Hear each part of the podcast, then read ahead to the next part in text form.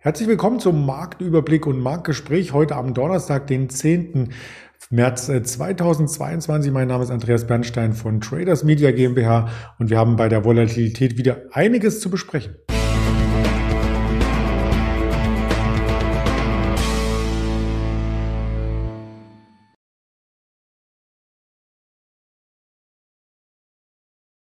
Es war ein historischer Tag gestern. Der DAX über 1000 Punkte hat er zugelegt zum Dienstagsschlusskurs. Wie sieht's am Mittwoch aus? So viel kann ich schon verraten. Es ging wieder in die Gegenrichtung. Wir schauen auf den Ölpreis, insbesondere auf WTI, haben uns die Aktie von BP rausgesucht und es gibt News für Anleger seitens Amazon und das sind nicht unbedingt äh, Geschenke in Paketform, aber das wird gleich der Ingmar Königshofen aufklären, den ich recht herzlich begrüße. Hallo Ingmar.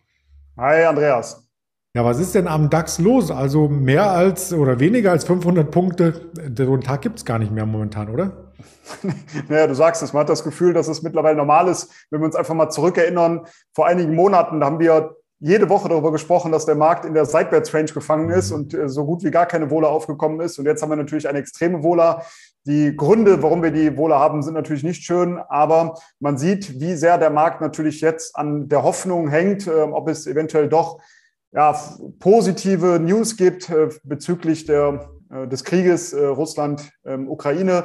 Ähm, und da war ja jetzt heute ähm, auch entsprechend ein Treffen der Außenminister von der Ukraine und Russland. Da hatte man gestern große Hoffnungen, dass hier eventuell schon etwas Positives vermeldet werden könnte. Deshalb ist der Markt auch schon geradezu nach oben geschossen. Du hast eben schon gesagt, über 1000 Punkte ging es gestern aufwärts. Heute dann eigentlich die große Ernüchterung. Es kam so gut wie gar nichts raus. Man hat sich darauf verständigt, dass man eigentlich die Verhandlungen ja gar nicht in Antalya führen wollte, sondern das ja in Belarus stattfindet. Also äh, da kam jetzt wirklich gar nichts Neues und dementsprechend kommt der Markt auch wieder extrem zurück, über 500, 600 Punkte jetzt äh, zurzeit. Und man sieht, die Volatilität ist extrem, aber es hängt jetzt natürlich weiterhin davon ab, wie sich die Lage entwickeln wird. Und das muss natürlich jedem klar sein. Und es ist natürlich auch in so einer Situation schwer, jetzt in so einem Interview zu sagen, was denkt man, wohin geht der Markt es ist ja völlig offen. Es kann in beide Richtungen ausschlagen. Man sieht ja, dass es jetzt wirklich nur noch an diesen Nachrichten hängt, an eigentlich nichts anderem mehr. Das heißt, wenn es positive Nachrichten geben wird, dann kann es mal schnell 500.000 Punkte steigen, kommen negative Nachrichten, dann kann es auch schnell nochmal 500 bis 1000 Punkte fallen. Da jetzt irgendwie was zu sagen aufgrund von Saisonalitäten, Sentimentanalysen oder sonstiges, äh, ist ja Humbug in der aktuellen Situation. Von daher muss man einfach die Marktsituation einschätzen können, kurzfristig sehr auf die News natürlich achten. Und dann kann ich immer wieder nur den Rat geben, in der aktuellen Situation, entweder wenn man im aktiven Trading äh, dabei ist, die Positionsgrößen massiv runterzufahren und eben entsprechend das Risiko klein zu halten oder sich sogar komplett rauszuhalten. Anders sieht das natürlich aus im Investmentbereich, wenn man vielleicht in ETFs mal investieren möchte oder in die ein oder andere Aktie. Dann kann es natürlich ganz interessant sein, schon auf dem aktuellen Niveau sich mal eine Aktie rauszusuchen. Aber dann hat man natürlich auch ein bisschen mehr Sitzfleisch, als wenn man jetzt mit K.O.-Zertifikaten an die ganze Sache herantritt. Hm, das stimmt. Eigentlich hatten wir dich dafür gebucht, dass du die Schlusskurse schon weißt. Aber ich weiß natürlich, bei der Volatilität ist das schwierig. Ich habe den mittelfristigen Chart mitgebracht. Der wurde jetzt vom Marktgeschehen schon fast überholt. Aber insgesamt kann man trotzdem sagen, alles so über der 13.200, vielleicht wenn wir da nicht nochmal drunter rutschen, könnte zumindest ein erstes Anzeichen für eine mögliche Bodenbildung sein, oder? Genau, da sieht es zumindest danach aus, dass wir hier vielleicht eine kleine Bodenbildung haben könnten. Aber na, wie es so ist, sollte die Marke nach unten durchbrochen werden, dann kann es auch noch mal eine ganze Etage tiefer gehen. Aber ich habe auch die Hoffnung natürlich, dass sich der Markt jetzt mal etwas beruhigt und gerade wenn man sich eben die Volatilität anschaut und dann mal in Anlagezertifikaten sich zum Beispiel anschaut, dann wird man natürlich auch attraktive Produkte finden, weil aufgrund der hohen Volatilität, aufgrund der hohen Schwankungsbreite werden eben die Konditionen bei einigen Zertifikaten besser. Also es gibt ja auch natürlich äh, dann entsprechende Chancen äh, mit dieser hohen Volatilität. Aber sollte sich das Ganze dann etwas beruhigen, dann können die Produkte auch an Wert zugewinnen, alleine aufgrund dieses äh, Volatilitätseinflusses. Das muss natürlich auch klar sein. Und klar, wer jetzt sagt, ähm, ich gehe davon aus, dass sich die Lage etwas entspannt, der kann natürlich mal auch hier eine erste Long-Position reinnehmen. Aber da wäre, wie gesagt, mein Hinweis, dass man dann auch entsprechend den Hebel relativ klein wählt. Ich weiß, dass viele ja immer hoffen, den, den Jackpot-Trade zu machen, den Lucky Punch oder wie auch immer, wenn man das Ganze nennen möchte, dass man mit dem einen Trade dann sehr, sehr viel Geld verdient. Aber man sollte immer das Risiko äh, im Vordergrund haben und deshalb lieber vielleicht den Hebel mal kleiner wählen, Richtung drei, vier, fünf und nicht jetzt versuchen, mit einem Hebel von 50 oder 80 in den Markt reinzugehen, weil der, die Produkte sind schneller ausgenockt, als man gucken kann. Hebel von 50 bedeutet ja, der Markt muss nur zwei Prozent gegen mich laufen und das Produkt knockt aus. Also da lieber wirklich sehr, sehr viel kleiner mit dem Hebel agieren und dann kann man auch mal versuchen, vielleicht die erste Tranche schon mal auf der Long-Seite reinzunehmen, wenn man darauf spekuliert, dass die letzten Zwischentiefs nicht nach unten durchschritten werden. Und sollte das dann eben passieren, kann man die Position ja auch entsprechend ausstoppen. Mhm. Ja, das sollte man auf jeden Fall beherzigen. Also danke für deine Ausführung. Das Sentiment ist weiter negativ in den USA. Das ist wiederum ähm, vielleicht etwas, wo man kontramäßig draufschauen sollte. Denn wenn alle erwarten, dass es weiter nach unten geht, dann ist der Markt ja auch einem Boden recht nah, habe ich mal gelesen.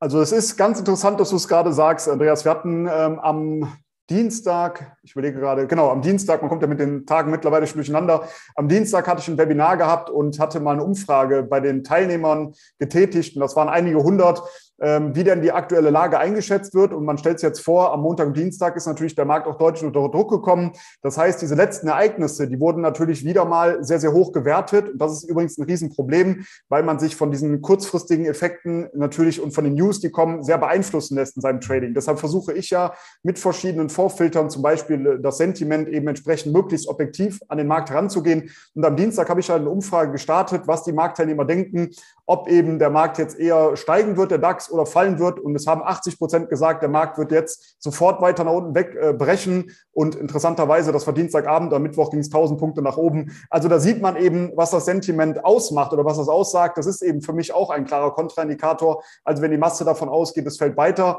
dann eher mal vielleicht auch einen Long-Einstieg wagen, zumindest kurzfristig. Und das ist eben das, was du auch gerade schon angesprochen hast. Wenn man sich den Fear and Greed Index, also den Angst- und Gier-Index aus den USA anschaut, dann sieht man, die Angst ist jetzt schon sehr, sehr groß. Und das könnte natürlich kurzfristig auch mal dafür sprechen, dass der Markt vielleicht sich mal wieder erholen könnte. Ähnlich ist das ja auch beim äh, sogenannten schwarzen Gold, beim Rohöl. Wenn alle in den Zeitungen schreiben, es ist nur noch am Steigen, nur noch am Steigen, dann kommt so ein Tag wie gestern, wo auch WTI mal 15 Prozent korrigiert. Genau, also kein Wunder natürlich, dass dann auch mal eine Gegenbewegung einsetzt. Auch hier wieder, ich kann es immer nur wiederholen, wenn man da aktiv sein möchte, kleine Positionsgrößen, Hebel klein halten. Man sieht ja 15 Prozent an einem Tag, das ist ja der absolute Wahnsinn. Wenn man sich mal die letzten Monate davor anschaut, dann wäre man ja froh gewesen, man hätte ein bisschen Bewegung gehabt äh, oder diese 15 Prozent Bewegung gehabt innerhalb von einigen Wochen. Das findet jetzt innerhalb eines Tages statt und natürlich auch hier hat natürlich der Einfluss äh, oder verschiedene Einflüsse haben reingespielt. Zu dem einen war es eine Gegenbewegung nach diesen starken Kursanstiegen und auch da sollte man sich nicht verleiten lassen, wenn man hört, es wird immer alles teurer und Benzin wird teurer und Diesel wird teurer an der Tankstelle, dass man dann so eine Angst bekommt zu sagen, okay, jetzt muss es immer weiter steigen, ich steige jetzt einfach mal auf der Long-Seite ein, egal wie weit der Markt schon gelaufen ist, sondern kühlen Kopf bewahren, sich verschiedene Vorfilterungen anschauen und dann eben entsprechend an den Markt herantreten. Das ist Punkt eins. Es gab eben eine erste Gegenbewegung. Dann war natürlich die Hoffnung groß, dass es eventuell doch ein diplomatisches Ende des Krieges geben könnte. Auch auch das hat natürlich dazu beigetragen, dass der äh, WTI-Preis mal etwas zurückkam. Und dann gab es noch eine Ankündigung der Vereinigten Arabischen Emirate, dass man versuchen möchte, die anderen OPEC-Staaten davon zu überzeugen, dass eben die äh, Ölproduktion erweitert werden äh, sollte.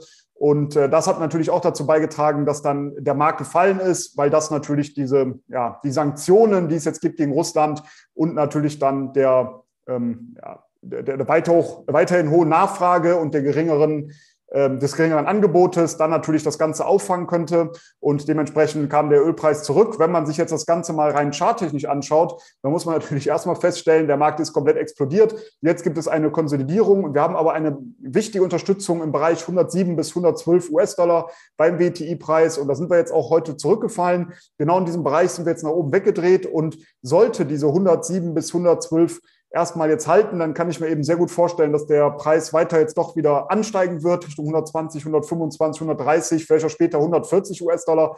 Aber dafür ist es wichtig, dass die Unterstützung natürlich hält. Und es wird natürlich total darauf ankommen, wie jetzt die OPEC-Staaten eben entsprechend hier weiter vorgehen. Profitieren denn dann wenigstens die Ölunternehmen und die Tankstellen, die man so kennt, die Ölmultis von diesem Move? Genau, also das sieht man natürlich, wenn man jetzt mal als Beispiel sich die Aktie von BP raus, äh, rausnimmt und da mal auf den Chart achtet, dann sieht man natürlich, dass das sehr stark mit dem ähm, Ölpreis auch korreliert ist. Die BP-Aktie konnte in letzter Zeit deutlicher ansteigen. Dann kam jetzt eben auch hier aufgrund des gestrigen Preisverfalls natürlich auch eine Konsolidierung, eine Korrektur ist eingesetzt. Aber die Aktie befindet sich seit Oktober letzten Jahres in einem Aufwärtstrend, kann man ja im Chart auch wunderbar erkennen. Und wir haben eine wichtige Unterstützung bei der Aktie im Bereich 3,80 Euro bis 4 Euro. Und ich sehe momentan die Ziele eher auf der Oberseite bei 5 Euro später, 5,40 Euro, solange eben diese Unterstützung bei 3,80 Euro bis 4 Euro, äh, 4 Euro hält. Interessant ist dabei, dass Öl ja auf einem 14-Jahres-Hoch war, aber der Kurs von BP noch nicht mal das äh, Vor-Corona-Niveau erreicht hat. Genau, ist äh, vollkommen richtig. Äh, wenn man sich das mal anschaut, wie der Ölpreis äh, angezogen ist, hätte man fast erwartet, dass auch die Konzerne davon mehr profitieren sollten, also die Aktien deutlich ansteigen sollten. Aber man muss mal abwarten, wie sich das Ganze weiterentwickelt. Ich kann mir vorstellen, dass die noch nachziehen werden, wenn der Ölpreis jetzt nicht nur kurzfristig angestiegen ist und dann wieder in sich zusammenfällt, wenn man es so sagen darf, sondern auf diesem Niveau verbleibt. Dann denke ich, werden die Aktien da auch noch nachziehen können. Hm. Das meintest du vielleicht auch mit vorhin, man kann sich mal eine Aktie kaufen für drei, vier Euro. Sicherlich für viele erschwinglich, was für Amazon bisher nicht galt, denn die war optisch zumindest sehr, sehr teuer. Auch das ändert sich. Genau, das ändert sich jetzt. Das war ja schon sehr, sehr lange im Gespräch, dass doch hier jetzt mal ein Aktiensplit stattfinden könnte. Und gestern nach Handelsschluss gab eben Amazon bekannt, dass der Verwaltungsrat einen Aktiensplit äh, zugestimmt hat. Das soll im Verhältnis 20 zu 1 stattfinden. Jetzt muss es aber noch von den Aktionären bei der Hauptversammlung eben auch entsprechend abgesegnet werden. Aber das hat der Aktie Auftrieb gegeben. Zudem soll ähm, oder möchte das Unternehmen eigene Anteile auch zurückkaufen. Bis zu 10 Milliarden US-Dollar möchte man hier investieren in ein Aktienrückkaufprogramm. Also Wahnsinn, was für Summen das sind. Und das entsprechend hat natürlich dazu geführt, dass die Aktie auch jetzt wieder ansteigen konnte. Insgesamt, wenn man sich die Amazon-Aktie mal anschaut im Chart, muss man sagen, dass natürlich auch wie die anderen Tech-Werte auch die Amazon-Aktie in letzter Zeit wieder etwas zurückgekommen ist, aufgrund eben der gestiegenen Zinsen auch oder der steigenden Zinsen und eben auch der Konsolidierung allgemein. Aber es ist charttechnisch super interessant, wie ich finde, denn wir hatten ja eine lange Seitwärtsphase im Euro-Chart zwischen 2430 bis 3000 Euro. Dann gab es mal einen kurzfristigen Ausbruch darüber, der war aber nicht nachhaltig. Und jetzt sind wir mit dieser Konsolidierung in den letzten Tagen wieder der Richtung dieser unteren Seitwärtsrange gefallen, Richtung 2430 Euro. Und da ergibt sich meiner Meinung nach jetzt eine interessante Trading-Chance, denn sollte diese untere Begrenzung halten und die Aktie jetzt hier wieder nach oben drehen, dann sehe ich eben das Ziel eher wieder in der Richtung 3000 Euro und unterstützt wird das Ganze eben durch diese positiven News, die gekommen sind jetzt mit dem Aktiensplit und eben den Aktienrückkaufprogramm. Und dementsprechend könnte die Aktie jetzt hier wieder einen Boden finden und da kann man ein schönes Trading-Setup herleiten, denn sollte dann die Unterstützung nach unten durchbrochen werden, dann sollten Long-Positionen tendenziell erstmal aufgelöst werden, weil dann wäre zumindest rein von der Projektion ähm, eher die Ziele auf der Unterseite bei 2000, sogar später 1800 äh, zu suchen. Sollte die 2430 unten besprochen werden, ein bisschen mit Puffer arbeiten, sagen wir mal, sollte die 2400 nach unten durchbrochen, äh, durchbrochen werden, dann könnte es relativ schnell Richtung 2000, 1800 nochmal laufen. Aber das sehe ich momentan nicht. Wir haben positive News und von der charttechnischen Seite sieht es auch sehr, sehr positiv aus. Vielleicht noch eine Produktseite hier mitgegeben, wenn es dann zu dem Split kommt und man hat den Stopp bei 2200, wird er dann direkt rasiert oder wie funktioniert das? Nee, das muss man dann natürlich, also die Produkte werden natürlich dann auch entsprechend angepasst. Mhm. Es gibt so einen sogenannten R-Faktor, der immer rausgegeben wird, wenn ich mich nur recht entsinne. Ich habe ja damals selber bei Emittenten gearbeitet und war auch als Produktmanager zuständig für die Emission von Hebel- und Anlageprodukten. Also da wird immer ein Faktor hergegeben und dementsprechend werden natürlich die Basispreise und auch die Stop-Loss äh, oder die Knockout-Barrieren zum Beispiel bei Knockout-Produkten werden dann entsprechend natürlich auch angepasst, um diesen Faktor, wie auch der Split stattfindet. Okay, da braucht man also keine Angst Angst haben. Sehr gute Info. Angst braucht man auch nicht vor der EZB zu haben, zumindest nicht, was die Sitzung gerade angeht. Wir haben im Moment die Veröffentlichung bekommen, keine Zinsänderung. Das war auch so erwartet worden. Aber spannend wird es 14.30 Uhr, ob dann in der Pressekonferenz Frau Christine Lagarde sich dazu äußert, wann es denn dann doch mal irgendwann eine Zinsanhebung geben sollte. Du kommst aus Frankfurt, hast du schon was gehört? Ich Nee, höre gerade noch nichts. Na gut, dann warten wir ab, bis die Pressekonferenz äh, startet. Das ist einer der wichtigen Termine heute. Der zweite, parallel dazu stattfindende, sind die Verbraucherpreise aus den USA. Die sollen noch mal ein Stück anziehen, deuten also weiter auf Inflation hin. Und das wird dann die US-Notenbank zu werten wissen.